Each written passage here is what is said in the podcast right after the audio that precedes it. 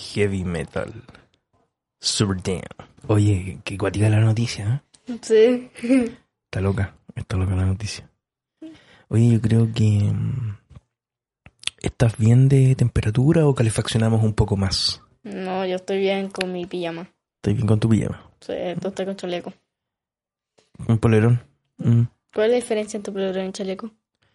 Que los polerones son como de estas telas así... Como deportiva, algodón. Y el chaleco es como... Tiene otro corte, pues como... Puede ser con un cierre a medio cuello, botones... O cierre completo, ¿cachai? Es como más... Un poco más formal. Y el polerón es más de deporte, una cosa así. Ya, pues, empezamos, ¿no? Eh, sí, vamos. Empecemos entonces, pues, Jackson. Tu, tu. Entonces empezamos. Padre Rodrigo, el papá, junto a Mateo, el hijo, nos traen un podcast que recopila conversaciones en confianza, algunas más profundas que otras. Actualidad, tecnología y temas varios son tratados por estos dos personajes. Que no temen decirte lo que piensan. Aquí se inicia Paternidad Genial, un podcast que muestra que ser papá no es fácil y ser hijo tampoco.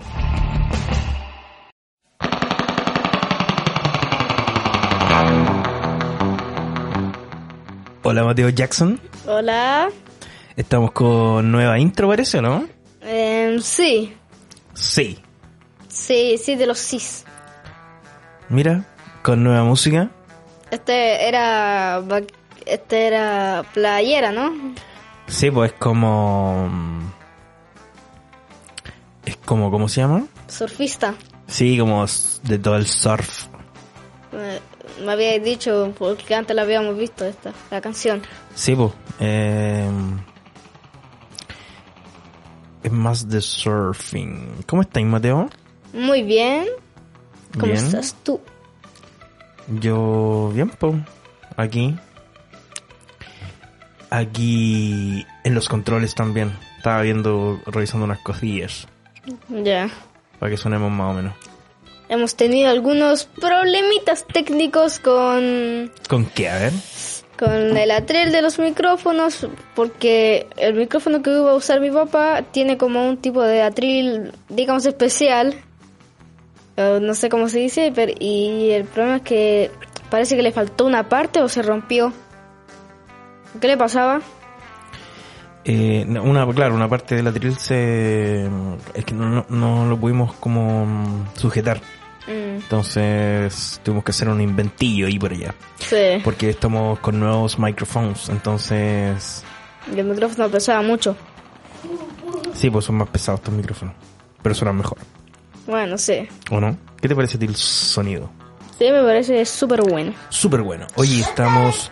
Damos la bienvenida al séptimo... ¿Séptimo este ya? Séptimo capítulo. De este podcast que se llama... Paternidad. Genial. Al ritmo del surf. Del este surf es como la música surf de los antiguos, californianos, de los 60, 70. También escuchar un poco de música así para porque ya estamos entrando, estamos en pleno otoño y pronto entraremos Al invierno. Así que hoy ya estamos con los días con súper poca luz. ¿Estáis cachado, no? Sí, se oscurece muy, muy, temprano. Muy temprano. Como a las 6 se empieza a oscurecer. Heavy. Y a las metal. 7 ya está oscureciendo. No, a las 7 ya olvídate. Te Ya. puede comer el cuco si sales a la calle. Oye, eh, agradezcamos Sí. a todos los que nos escuchan, a todos los que nos mandan algunos mensajitos de apoyo, ¿cierto? Como Sí. siempre, como siempre, como siempre, como siempre. Mensajitos. Oye, de nuevo tenemos dos temitas que hemos tratado de desarrollar, ¿cierto? Mateo Jackson. Sí que sí. El primer tema, dale Jackson. El hombre y el espacio. El hombre y el espacio. Eh, quisimos hablar de este tema porque eh, está muy en boga, ¿no? Sí. A raíz también de, de lo que pasó estos últimos días con esta caída de, del cohete chino que Sí. como que se salió de control, ¿cachaste? Se, se salió. Y ahora están intentando calcular dónde será la caída. No, pues ya cayó, pues. ¿Ya cayó? ¿Dónde fue? Sí, po. En tu casa, po. En tu cara. No sé qué le ves de gracioso. Cayó en el océano Índico, creo. En el océano Índico cayó Jackson. ¿No Ah, yo cachaba no- y eso? No, sabía que iba a caer, pero no sabía que ya había caído. ¿Estás desactualizado en las informaciones, Jackson? Posiblemente. Mira, eh, sí, pues bueno, a raíz de todo eso también hemos querido hablar de, de la vida que ha tenido eh, el hombre relacionado con, con el espacio, con las estrellas, ¿cierto? Sí. Eh, porque cuando cae la noche y se notan las estrellas, uno siempre como que se intriga y dirá, ¿qué hay más allá? ¿Habrá, un planeta similar a la Tierra? ¿O habrá vida más allá de nuestras fronteras como planeta? Así que... Eso. Ese es el primer tema. Y Sí, el segundo segundo tema, ¿cuál es? son las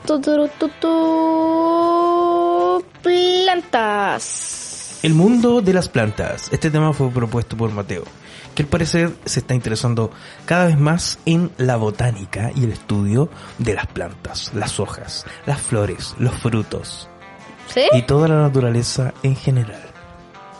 No ¿Sí? sé, tú propusiste las plantas, ¿no? Yo, pero no, eso no significa que me esté... Aunque igual me interesan las plantas. Ah, ya viste, tengo razón. Ah. Así que eso, ¿les parece? Mm. Eh, y también, por supuesto, como ya es costumbre, tenemos la noticia curiosa de la semana. sí, ¿Cierto? Que está bastante curiosa. muy curioso. Hablemos, demos una pista. Bob Esponja. Bob Esponja y otra pista, Helado, helados. helados. Helados de Bob Esponja. Está acuática esa noticia. Así que sean todos bienvenidos. Esto es, con mucho cariño, como siempre, Paternidad. Genial.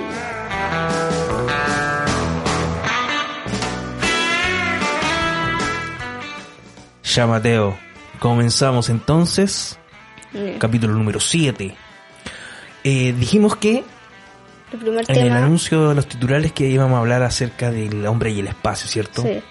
Oye, em, ¿qué te provoca a ti cuando tú, ahora no sé, pero cuando estáis más chico mirabas el espacio y qué pensabas ahí? ¿Nunca te llamaron la atención las estrellas? Mm, sí, la estrella. La estrella, porque en la cultura popular las definen como con la figura de la estrella, de ese, las cinco puntas, ¿eh? ¿Ya? La, la estrellita, pero en verdad son bolas de gas. Sí, po, Cuando yo me enteré que eran bolas de gas. sí, po. Son como... Es como un sol, po.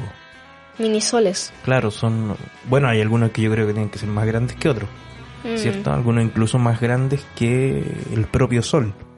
no. Pero efectivamente, ¿y tú Bueno. pensabas ahí cuando eras chico que tenían así como las puntas? Sí, pero que era se veían tan lejos que no se alcanzaba a ver. Claro. No, pues.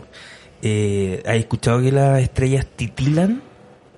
Que Titilar es el ¿Parpadear? efecto de parpadeo, claro. Y cuando hace ese efecto, es como que. mm, como que tiene el.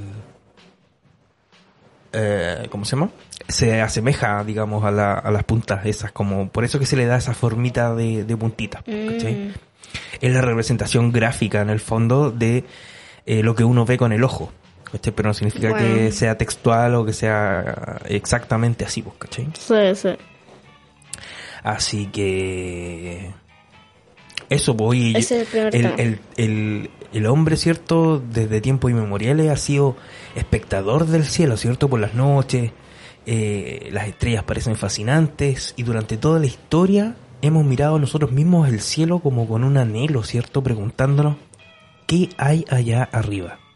No es casualidad que las culturas eh, ancestrales, como la egipcia o como la maya, hayan intentado de alguna forma acercarse al cielo a través de la construcción de pirámides, para estar un poquitito más cerca de lo que hay en el cielo, Sí. ¿cierto? Eh, y siempre hemos querido eh, saber qué hay más allá en el cielo, ¿cierto? Por eso que siempre el hombre ha intentado eh, volar ¿cierto? Siempre ha intentado eh, surcar y conquistar el cielo, por decirlo así. Sí. Aunque ya con la, nuestra tecnología ya podemos hacer eso con las naves espaciales. Exactamente. Eh, ahora la tecnología nos permite, ¿cierto? Eh, poder enviar a personas, animales o cosas al espacio, al espacio exterior, ¿cierto? Pero mm, esto no siempre fue así, ¿cierto? Antes de que se llegara al desarrollo tecnológico eh, propiamente tal que permitió eh, construir eh, cohetes Cohetes, sí. con la tecnología suficiente para poder llevar a cabo una misión ex- espacial, Espacial. eh, cierto, Eh, siempre eh, se pretendió y siempre estuvo a cargo de países con, con más recursos. Sí, como, ¿Cierto? como lo- ¿Has escuchado hablar, Mateo, de la carrera espacial? Sí. ¿Qué es la carrera espacial? A ver, ¿qué sabes?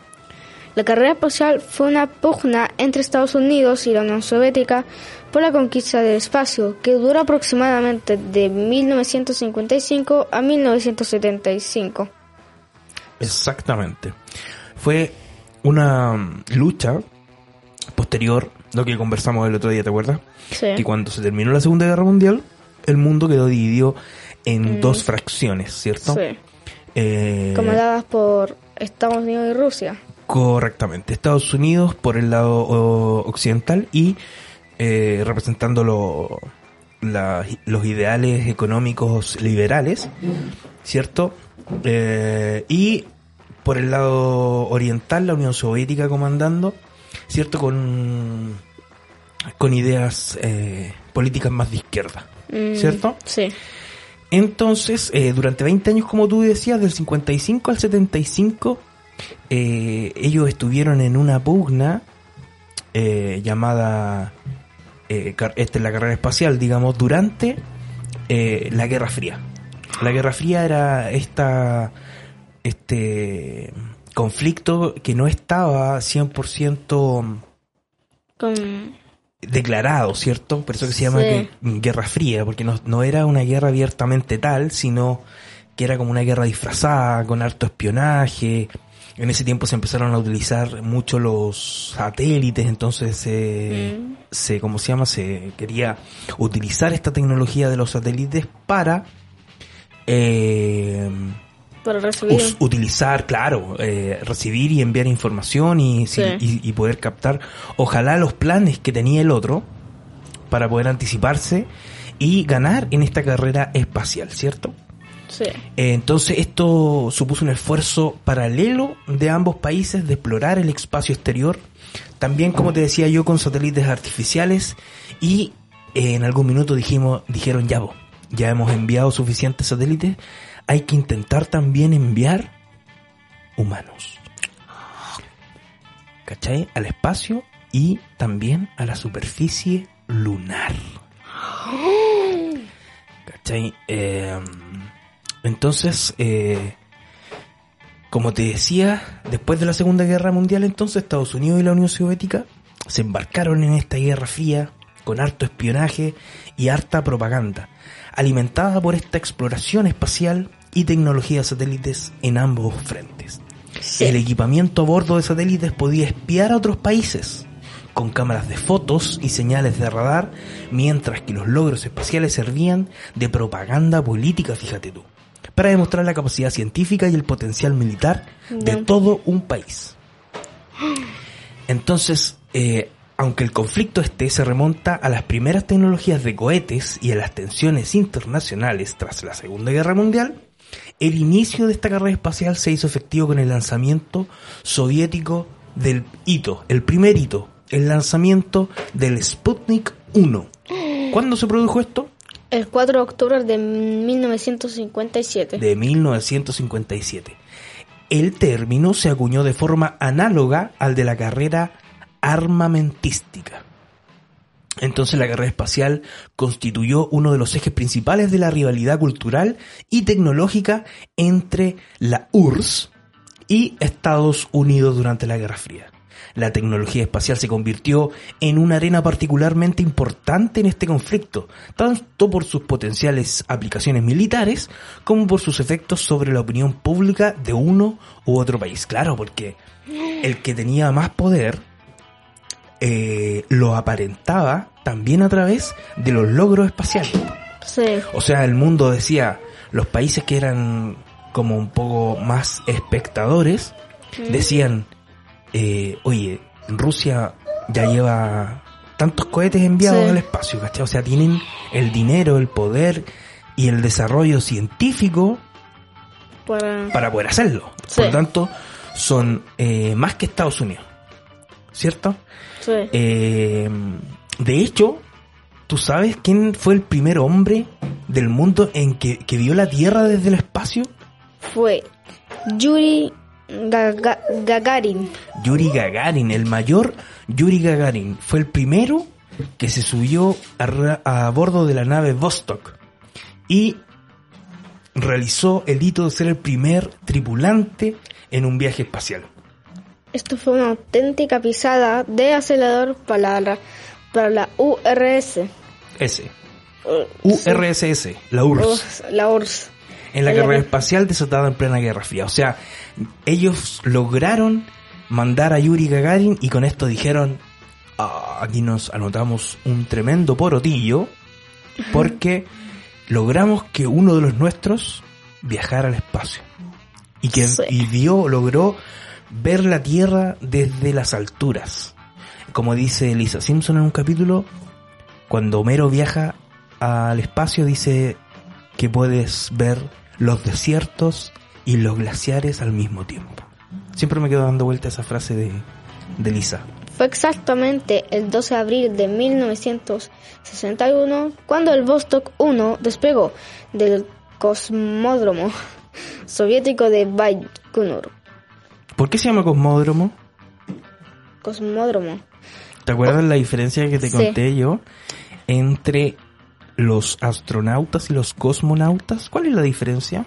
Porque los cosmonautas son, en- al ser de la, eh, esos los nombres fueron de la Guerra Fría, entonces los cosmonautas son de la parte de Rusia, Correcto. Rusia así los llamaba. denomina a sus hombres que viajan al espacio o que están en, en contacto, digamos, con esta rama eh, de la aeronáutica espacial. Y los estadounidenses le decían astronautas. Astronautas, muy bien. Esa es la diferencia, ¿cierto? O sea, en el fondo Sí. es como lo mismo, ¿no? Bueno, sí. Pero son de nombres distintos de acuerdo a la denominación que le da a cada país donde eh, los eh, entrenan y donde los tienen, ¿cierto? Sí. Para los que trabajan. Oye, eh, en el interior de este, en el interior del, del, ¿cómo se llama esta nave? Cosmódromo. Cosmódromo. ¿Cómo? No, en el, Vostok 1. en el Vostok, sí. En el interior viajaba, como dijimos, Yuri Gagarin, Sí. que era un piloto de la Fuerza Aérea Soviética que a los 27 años, fíjate que hizo el hito de convertirse en el primer humano en viajar al espacio y completar una órbita alrededor de la Tierra. Después inició el descenso y a 7000 metros de altitud, unos 20, 23.000 pies, Ujú. el cosmonauta salió despedido de la cápsula y aterrizó en paracaídas en el campo del sur de Rusia. Sie- Siete años después de aquel viaje de 108 minutos, mira, menos de dos horas duró este primer viaje de Gagarin Uh. eh, haciendo una órbita por la Tierra. Entonces no fue mucho. No, fíjate que no fue tanto. Ahora, si lo, lo comparamos con, con misiones actuales que, que cuando, por ejemplo, eh, humanos van a, a la estación espacial, pueden estar meses. Meses en la estación espacial. Sí. Eh, entonces, eh, siete años después de aquel viaje, que lo hizo célebre en el mundo entero, Gagarin perdió la vida, que trágicamente, y eh, perdió la vida al estrellarse en un caza durante un vuelo de entrenamiento. Mira, qué paradójico. Sobrevivió al primer eh, Viaje. viaje al en- espacio Sí. y lamentablemente no logró lo mismo en un avión. en un avión caza y en un entrenamiento, ni siquiera en un combate, murió. Ah, Ese fue el triste desenlace de Yuri Gagarin, el primer hombre que vio a la Tierra desde las alturas máximas, desde el espacio exterior. sí. Así que... Pero no, esta carrera espacial eh, se siguió desarrollando. O sea, No, los rusos dijeron, ya, nosotros tiramos al primer hombre, pero eso produjo eh, mucha expectación y eh, un afán de carrera, ¿cierto?, en Estados Unidos. Sí. Entonces, ¿qué quiso hacer Estados Unidos? Dijo, no, esto no se puede quedar así. Entonces, ¿qué vamos a hacer? Nosotros no solamente vamos a enviar un hombre al espacio, Lo van a enviar. sino que también vamos a lograr en algún minuto que este hombre llegue A la luna. a la luna. Y mm, fíjate que hasta hoy resulta increíble, ¿ah? Sí. Un hombre en la luna. Y por supuesto, al lado de un titular como ese, cualquier otra noticia sigue pareciéndonos trivial, ¿cierto? O provinciana. Pero desde aquel 20 de julio de 1969, los grandes acontecimientos nos han hablado sobre todo de guerras, escándalos, terrorismo y catástrofes. No obstante, honrosas excepciones, como la invención de Internet, por ejemplo, o el desciframiento del genoma humano, nos pueden llevar a pensar que no nos hemos estancado del todo en estos últimos 40 años. Porque nada, nada ha superado al programa Apolo. Los viajes a la luna fueron hazañas tan impactantes que hay gente que todavía hoy se Sí. niega, fíjate, a admitir que realmente ocurrieron. ¿Tú has escuchado eso de que mm, el viaje a la luna no pasó Mm, y que se grabó todo en un estudio de televisión especialmente acondicionado con con la luminosidad que se da en la luna eh, simularon muy bien también el efecto gravitatorio que, que- que el hombre tiene en la luna ¿has escuchado hablar de eso? Sí, sí. ¿qué te parece? A mí es que es que la idea de, de un hombre en la luna puede ser tan sorprendente y tan inimaginable que hay gente que especula eso, que no pasó en realidad. ¿pero tú crees que sí pasó? Yo creo que mm, sí pasó. sí pasó Sí. Eh, Este, este alunizaje fue, fíjate, transmitido en vivo para la televisión en casi todo el mundo. O sea, es como que ahora, mm, no sé, eh, llegar un hombre a Marte, ponte tú. Sería como yo creo que un impacto para la época, que fue en julio del 69, sería un, un impacto parecido al que se sentiría Sí. fue transmitido en vivo y en directo cuando la tecnología no era muy propicia para transmitir grandes eventos de, de, esa, de esa magnitud Sí. en directo. La, la televisión todavía no había desarrollado tecnología tan importante de transmisión y esto, fíjate que esto, estos estadounidenses lo lograron. Así que, eh, bueno, el proyecto Apolo requirió, por supuesto, una excepcional combinación de creatividad tecnológica, un poco de coraje, genio administrativo y voluntad nacional. Eh, lo que, eso se traduce en Mm. muchísimo, muchísimo dinero que los contribuyentes estadounidenses tuvieron que poner para financiar eh, todo este aparataje y toda esta, esta misión, ¿cierto? Sí, pero mira que no hemos dicho ¿Mm? quién fue el primer hombre en la luna. No, porque todavía estamos en la etapa previa, que es cómo Estados Unidos Llegó. se preparó y eh, trató por todos los medios, ¿cierto? Utilizó mucha ingeniería, mucho recurso, ¿cierto? Un poco también hablaba ahí de, de un poco de coraje, ¿cierto?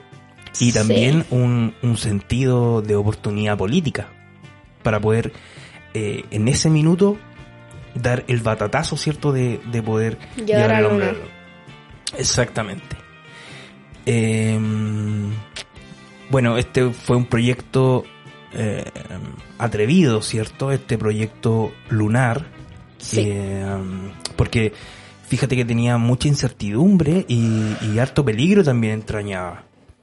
¿Cierto? Eh, entonces, a diferencia de los programas anteriores como el Mercury y el Gemini, el programa Apolo, que fue el, pr- el programa que finalmente Logró. logró llevar al hombre a la luna, iba a utilizar un enorme cohete nuevo. El Saturn V o Saturno 5. ¿Cuánto medía este cohete, Mateo? Medía 110 metros de altura y llevaba a bordo más de 2.600 700 toneladas de oxígeno líquido inflamable y otros combustibles altamente explosivos. Wow, 110 metros el cohete, gigantesco. Eh, hasta el momento, ningún ser humano ha vuelto a ir más allá de la órbita terrestre baja desde la última misión a la Luna en 1972. Europa y China y Japón disponen de sólidos programas espaciales, ¿cierto? Sí. Empresarios multimillonarios esperan vender viajes espaciales en un futuro próximo a uno a otros pocos millonarios y el programa espacial civil de Estados Unidos tiene planes avanzados para regresar a la Luna y quizá para una misión tripulada a Marte. Eso, todo eso ahora, ¿cierto? Sí. En la actualidad. Tú me tenías algún dato. ¿Cómo fue? ¿Tienes eh, los nombres, por ejemplo, de las personas que llegaron a la Luna? Aquí tengo el, el quién fue el primero. ¿Quién fue el primero? Fue el, el primero fue Neil Alden Armstrong. Armstrong. Armstrong. Neil Armstrong fue el primero que posó sus pies En luna. suelo lunar, ¿cierto? Sí. ¿Y ya? Y ¿Qué, po? fue el primer hombre en llegar a la luna. ¿Fue el primer hombre en llegar a la Luna? Sí, lo acabamos de decir.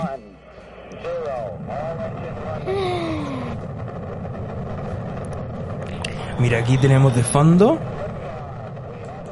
el despegue del Apolo. Fíjate que despegó 32 minutos después de la hora que estaba fijada en un principio. Quizás qué problemas habrán tenido. Three feet, two and a half down. Big shadow. Four forward. Four forward. Drift into the right a little. Ready?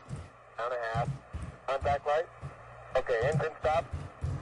Houston, Tranquility Base here. The Eagle has landed. Roger, 20. Ahí está avisando que-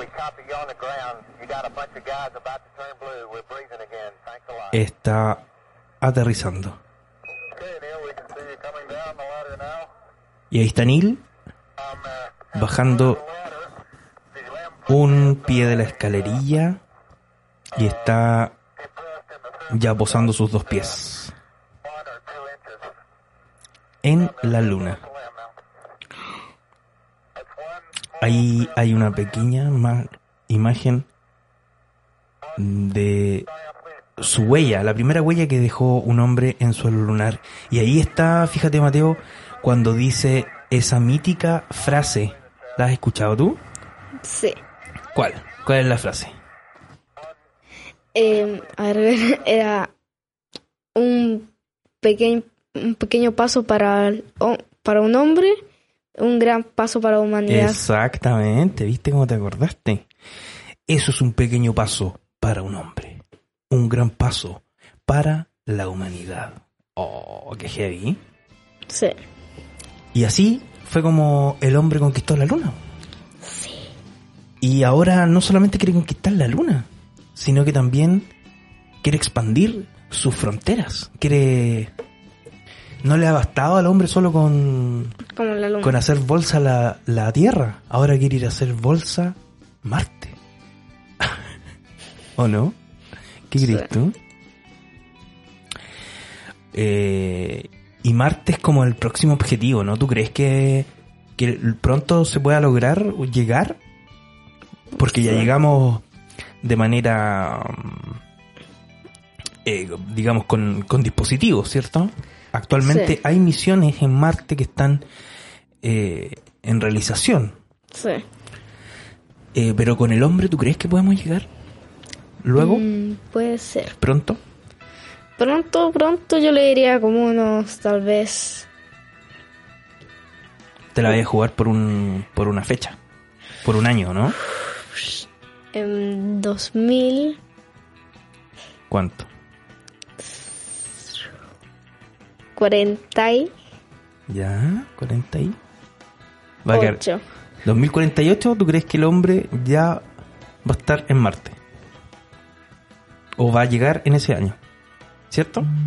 Sí. Te la estáis jugando, te la estáis jugando. Va a quedar grabado acá en el podcast, así que... No. Fíjate que yo tengo la sensación de que puede ser antes. Antes. Sí, po. O sea, Elon Musk está mm, haciendo constantes esfuerzos por mejorar la tecnología de sus cohetes. Ha invertido harto dinero en eso Mm. y estamos en el 2021. Yo creo que en 10 años más, 2030, 31 o hasta el 35 te doy. Yo me lo voy a jugar un poco más. Yo creo que ya vamos a tener noticias de eh, alguna misión tripulada hacia el planeta rojo, ¿cierto? ¿Y por qué nos llama tanto la atención el planeta rojo? Bueno, yo creo que tiene que ver con que es un planeta que está eh, relativamente cerca de la Tierra, Sí. ¿no? ¿cierto? Porque nuestra tecnología todavía no nos permite unos viajes tan extensos, ¿cierto? Eh, y largos. Eh, por lo tanto, tenemos que apelar a lo que tenemos más cerca, sí. ¿cierto? Por eso que el primer paso natural fue también la Luna, Sí. que es nuestro satélite natural, Natural. y más cercano. Sí. eh, no entonces- Es que, no es como que podamos ir de la luna y después vayamos a Urano. Claro, imagínate el, el gastadero de dinero llegar a Urano. Eh, imagínate eh, la tecnología que tenéis que tener po, para Sí. poder viajar toda esa cantidad de kilómetros. Entonces, no, primero dijimos, nos vamos a quedar por este lado, nos vamos a quedar cerca de Marte, Sí. ¿cierto? Sí. Entonces, eh, ¿por qué? Porque Marte también es el cuarto planeta en orden de distancia al Sol, es el segundo más pequeño del sistema solar después de Mercurio, ¿cierto? Y recibió su nombre en homenaje al dios de la guerra de la mitología romana, ¿cierto? Que es el mismo que se llama Ares en la mitología griega. También es conocido como el planeta Rojo. rojo debido a su apariencia rojiza, rojiza que le confiere el óxido de hierro predominante en su superficie. Sus características superficiales recuerdan tanto a los cráteres de la Luna como a los valles, desiertos y casquetes polares de la Tierra. Fíjate Mm. que yo en alguna oportunidad tuve mm, la suerte de conocer el Valle de la Luna o el Valle de la Muerte en San Pedro de Atacama. Mm. Y fíjate que es muy, muy parecido a las imágenes que actualmente eh, las sondas se están enviando desde Marte a la Tierra. Muy, muy parecido. Mm. Fíjate tú. De hecho, eh, el guía turístico nos contó que inicialmente no se llamaba el Valle de la Muerte, ¿Cómo se llamaba el Valle de Marte. Pero lo decía y lo acuñó el concepto un sacerdote que era de habla inglesa. Por lo tanto, su acento no se le entendía bien y las personas, los lugareños, le entendían el Valle de la Muerte y no de Marte. Y de ahí quedó como el Valle de la Muerte. Pero él quería decir el Valle de Marte pero es muy, muy, muy similar a lo que, a las imágenes, como te decía, que nos están mandando actualmente las sondas a nuestro país de, del planeta rojo. Sí. Entonces, claro, ¿qué quiere ahora? Eh, la exploración, cierto, espacial a Marte comenzó eh, En también en el contexto de la carrera espacial entre las dos superpotencias más grandes que tenía el mundo en ese entonces, que era la Unión Soviética y los Estados Unidos, ¿cierto? Sí, para llegar a la luna. Correcto. Entonces, pero también, a- en paralelo, también se desarrollaba el interés por Marte. No solo la Luna, ¿cierto? Sí. Eh, y el interés en Marte y en la posibilidad de que albergase algún tipo de vida ya se remontaba, fíjate tú, mucho tiempo antes, incluso de, la, de las primeras misiones espaciales a la Luna, en 1877, cuando el astrónomo italiano Giovanni Schiaparelli Schiaparelli Schiaparelli. afirmó haber visto canales por todo el planeta. Fíjate, posteriormente otros astrónomos intentaron comprobar la postulación del estadounidense eh, Percival Lowell, que sugería que los presuntos canales descubiertos por Schiaparelli eran un sistema de irrigación creado por seres inteligentes. En un primer momento pensaron que eran creados por seres que habitaban Marte. ¿Cachai? Qué miedo. Y obviamente, aunque no había pruebas reales de estas especulaciones, se creó toda una serie de teorías o mitos sobre Marte que trascendieron en la literatura y en la creación de leyendas sobre supuestos marcianos que habrían visitado la Tierra. Aquí ya nos pusimos fantasiosos, ¿cierto? Sí, un poquito. Muy... mucha, mucha película de, de seres espaciales, ¿cierto? Eh, bueno, volviendo ya a lo que es más científico, las primeras misiones soviéticas tuvieron lugar a partir del programa Mars, que consistió en dos vuelos cercanos con sonda en octubre de 1960. Las dos sondas fallaron al salir de la Tierra y quedaron atrapadas en la órbita. Una de ellas alcanzó una altura máxima de 120 kilómetros antes de reentrar en la Tierra. Otra sonda fue el Mars 1962 o nue- 1962B, que incluía un aterrizador. Fue lanzado en el diciembre de ese mismo año. La primera falló al salir de la órbita de la Tierra y en la segunda explotó la etapa superior antes de darle el último empuje directo a Marte. Ajá. Así que actualmente, ¿cómo se llama la, la sonda que está actualmente, que es la que más ha entregado información eh, y datos súper buenos de Marte a, a la ahora act- actualmente? Eh, se se me olvidó el nombre, ¿me puedes ayudar con el nombre? ¿Cómo se llama la Eh, sonda? Se llama Perseverance. Perseverance. Sí, Perseverance. Perseverance. Oye, hay aquí hartas noticias sobre... em, y hay mucho video en internet Sí. sobre el aterrizaje de Perseverance a suelo Lunar. Digo, lunar, digo de... a suelo marciano, Sí, ¿cierto? Eh, Lunar. y está tomando importantes imágenes. Eh, con esto vamos a, a poder tener más certeza acerca de si alguna vez, por ejemplo, albergó algún tipo de vida a Marte o si en su minuto tuvo estos canales que vio primero el, eh, el astrónomo italiano Schiaparelli. Eh, se va a poder determinar eh, si también su composición de suelo, si a lo mejor es plantable, ¿te imaginas que sea un suelo cultivable y que en algún minuto eh, podamos eh, generar algún tipo de alimento ¿O árboles? en Marte? Mm, ¿O árboles? Sería muy loco. Sería loco. Y fíjate que yo me lo imagino también como, como la búsqueda de un segundo hogar. Porque al ritmo que siempre lo hemos dicho en este podcast, al ritmo que estamos, es difícil que la Tierra eh, nos dure por mucho tiempo más. Entonces, qué, qué triste sería que tuviéramos que irnos por depredar hasta ese nivel nuestro planeta, ¿cierto? Sí. Y, y hablando de depredar, ¿por qué no pasamos al segundo tema? ¿Ya? ¿De qué vamos a hablar en el segundo tema? De las plantas. De las plantas. ¿Qué son las plantas, Mateo? Se denominan plantas a los seres vivos mayormente fotosintéticos sin capacidad locomotora, cuyas paredes celulares se componen principalmente de celulosa. Vale, vale. Ahí salió bien. ¿Cuál es el mayor beneficio que hacen las plantas y los árboles en nuestro entorno? Las plantas no pro- nos proporcionan alimentos, medicinas, madera, combustible y fibras. Además, brindan cobijo a la multitud de otros seres vivos. Producen el oxígeno que respiramos, mantienen el suelo, regulan la humedad y contribuyen a la estabilidad del clima. Guau, que son importantes las plantas y los árboles. Hacen calidad de trabajo. Ellas nos entregan el oxígeno que respiramos. Sí. también mantienen el suelo y regulan la humedad. ¿De qué me estás hablando? ¿Son seres excepcionales?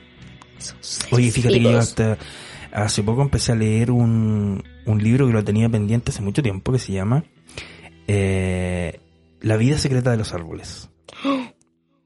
Es un libro que recomiendo porque habla, eh, lo escribió un botánico especialista en... Trabajó muchos años en, en un parque muy conocido en, en Estados Unidos ¿Mm? y fíjate que él, observ- al observar eh, durante todos sus años de, de profesión, digamos, cómo se comportaban los árboles, eh, extrajo datos eh, que le permitieron escribir este libro. Mm, Y fíjate que cuenta, cuenta que, que ellos tienen una compleja organización social.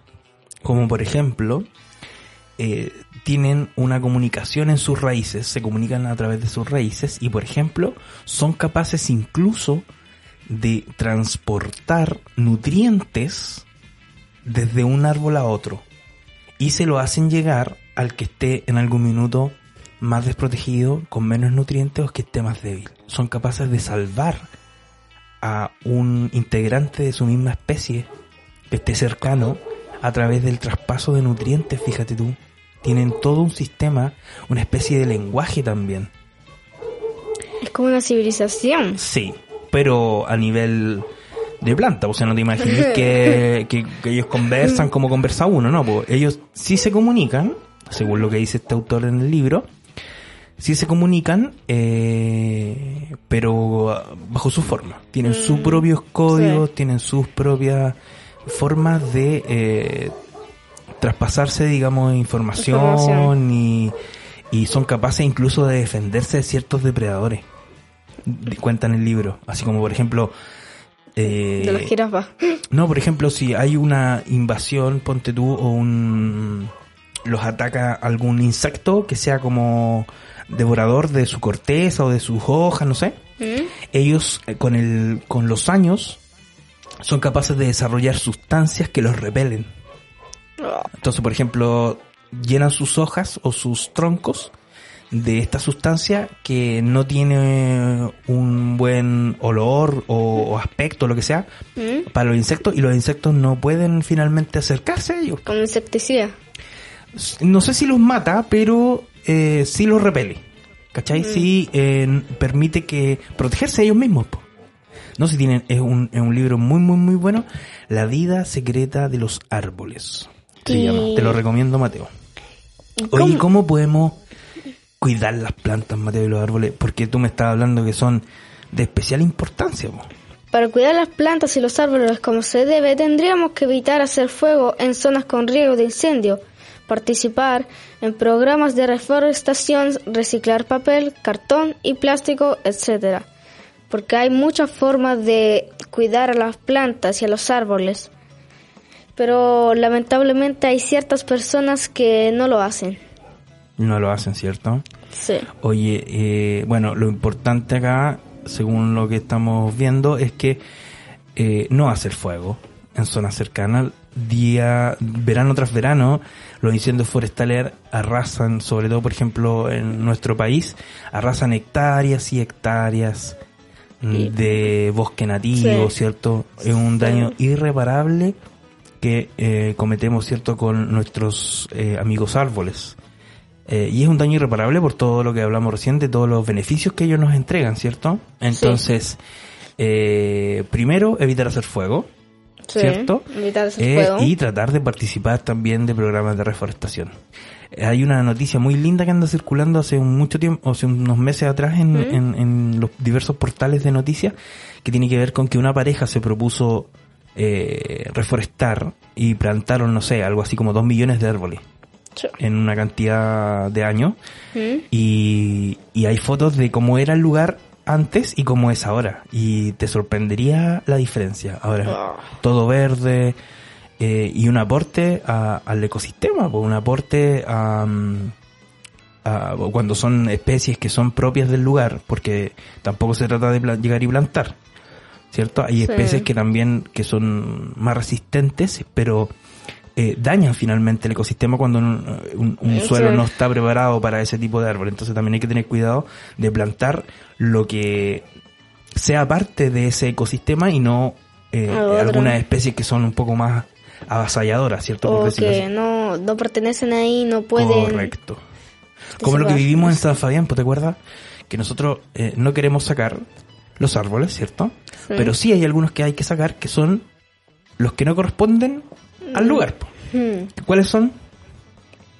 Por ejemplo, los pinos. Los pinos. Sí. ¿No Esos pinos no corresponden ahí. No. ¿Cachai?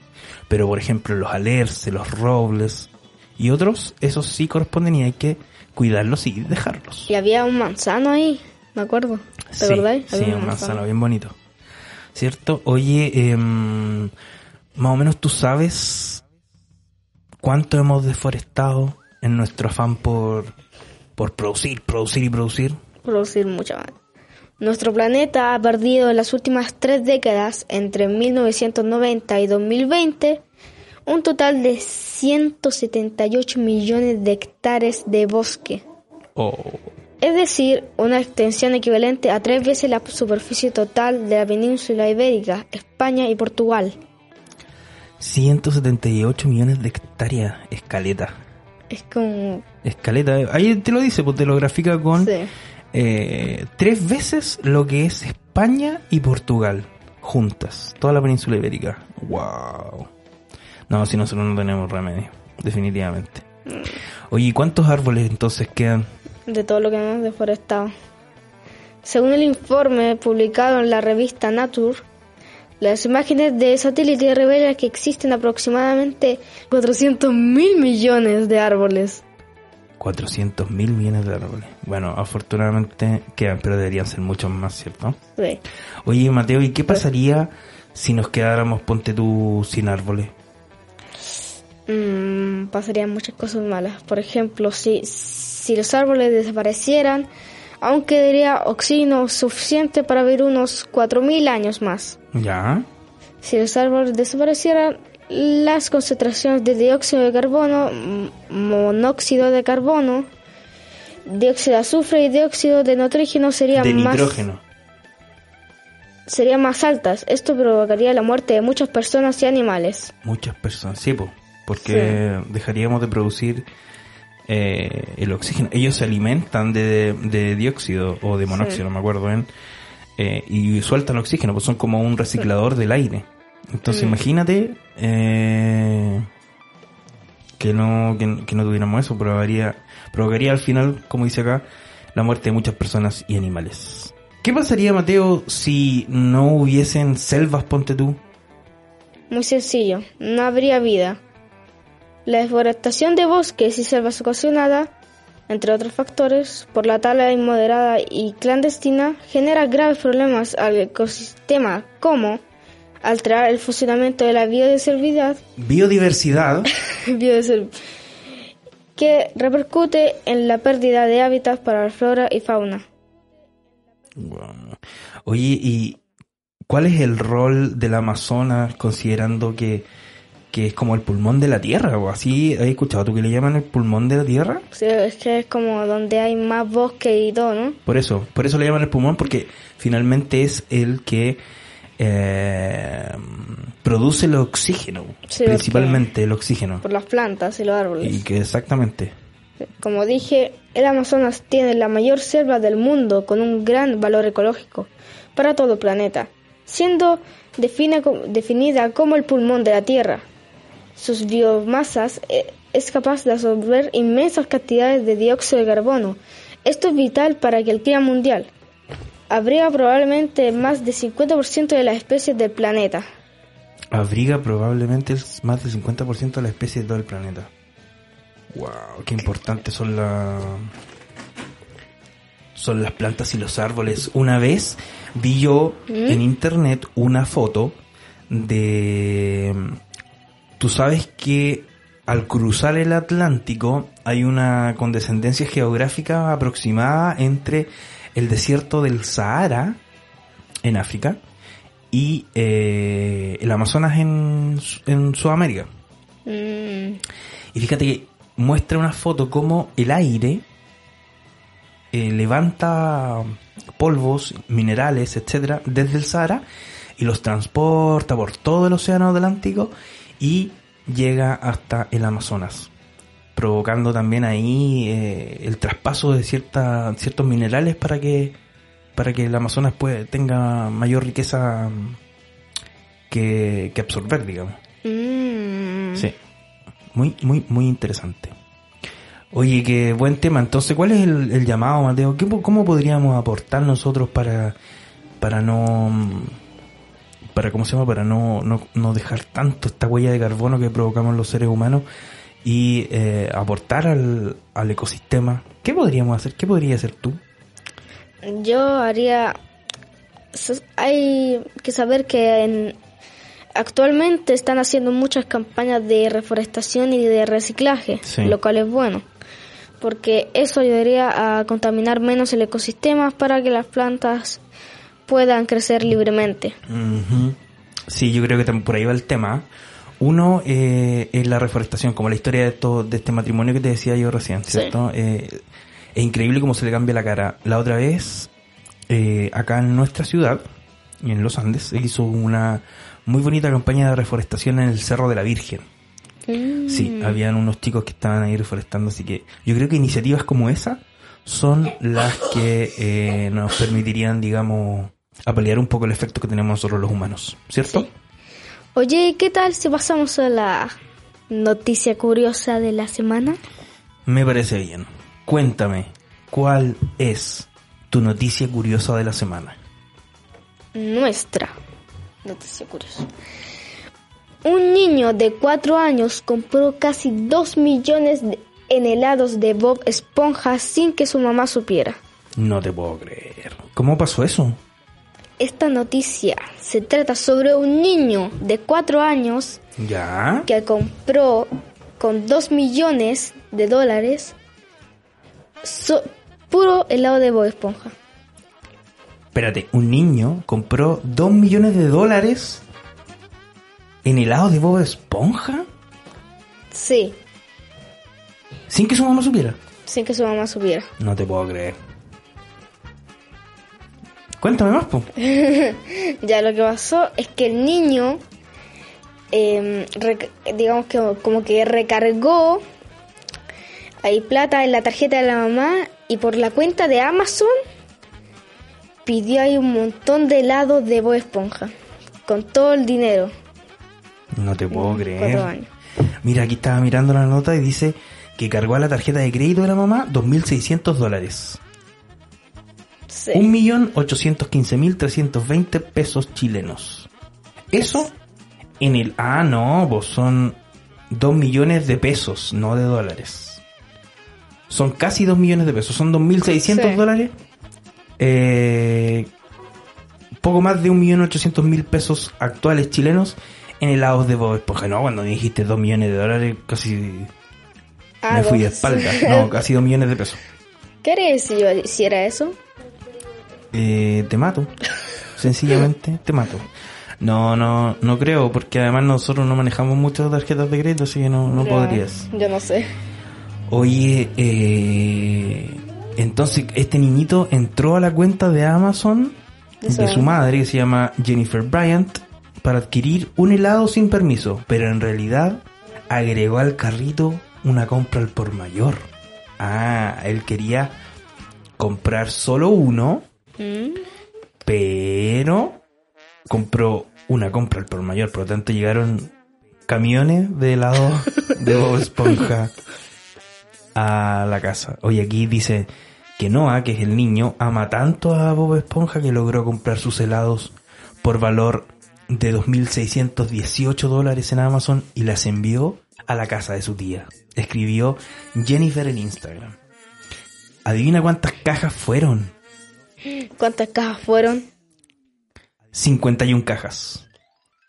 Llena. 918 helados.